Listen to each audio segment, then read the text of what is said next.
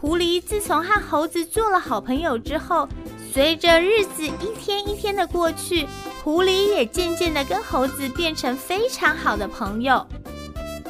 在威尔斯的另一座深山的野地里，栽种了很多的桃树。每年的春天一到，桃树开满了花。夏天，绿色的桃子接受了雨水的滋润，桃子慢慢的长大。当秋天枫红的日子里，满山野的桃子长得红润而且可爱极了。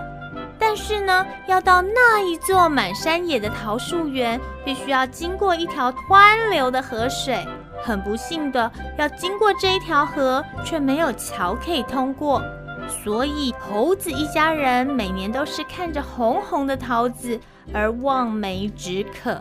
狐狸和猴子做了好朋友之后，知道猴子祖先的传统就是作为一只猴子，它的一生当中啊，必须吃过野生的桃子才能够长寿。狐狸他知道猴子一家人总是很失望，不能够过河。所以呢，他们吃不到对面的那一片山野所生长的桃子，感到非常的失望。于是，狐狸和猴子决定一起建一座桥，方便桃子成熟的那一天，他们可以一起去摘桃子吃。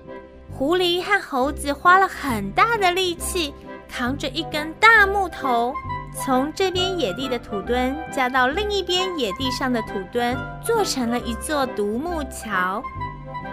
日子一天一天的过去，河岸上的山，一大片野苹果，金黄色的吊挂在树上，而粉红色的桃子也都成熟了。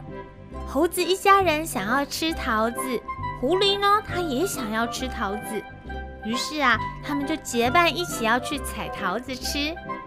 因为呢，这座桥是独木桥，所以太窄太细。两个人不能同时走，只能一个人先走过去，另外一个人再接着走过去。就在这个时候啊，狡猾的狐狸它露出了自己自私的一面。狐狸对着猴子说：“啊哈，我说猴子先生啊，让我先过去，让我先过去吧。你跟着我后面再过去，然后你的家人再跟随着后面来吧。”善良的猴子，他马上一口就答应了。哦，没问题的，狐狸老兄，那你就走前面吧。自私的狐狸知道吃了桃子可以长命百岁，他想要自己独享，能够活久一点。于是呢，他起了坏心眼。当他走过另外桥的一端土墩时，他故意把木头给推到河里去。他不但做了这么坏的事情。嘴巴又开心的大笑说：“啊嘿，嘿嘿嘿嘿！我说猴子老弟呀，请你带着你的家人跟小猴子回去吧。你们家已经没有口福能够享受这些桃子啦。这些桃子都是我一个人的啦！”呵呵呵呵。猴子眼睁睁的看着狐狸走过去，又故意推倒了木桥，而且又说出这么让人心酸的话。最让猴子感到难过的是，他看见狐狸得意的样子，而且啊，显现他自私狡猾的一面。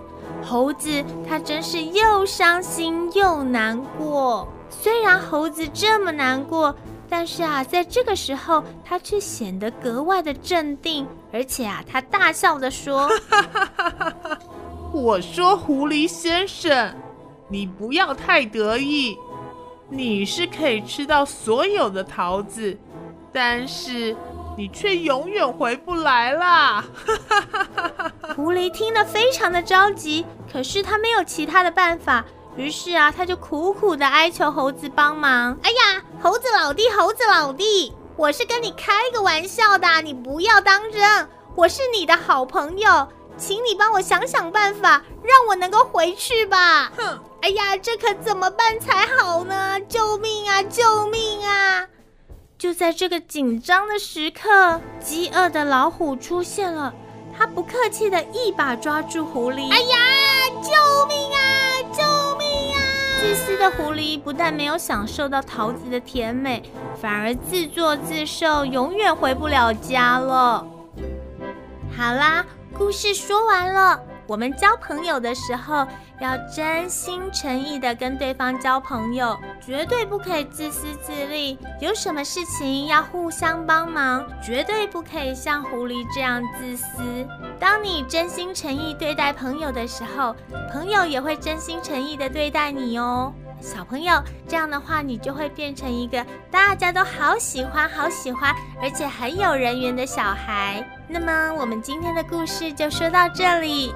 祝福所有的大朋友、小朋友都有好多好多真心的好朋友哦。那我们下一次故事好好听节目再见喽，拜拜。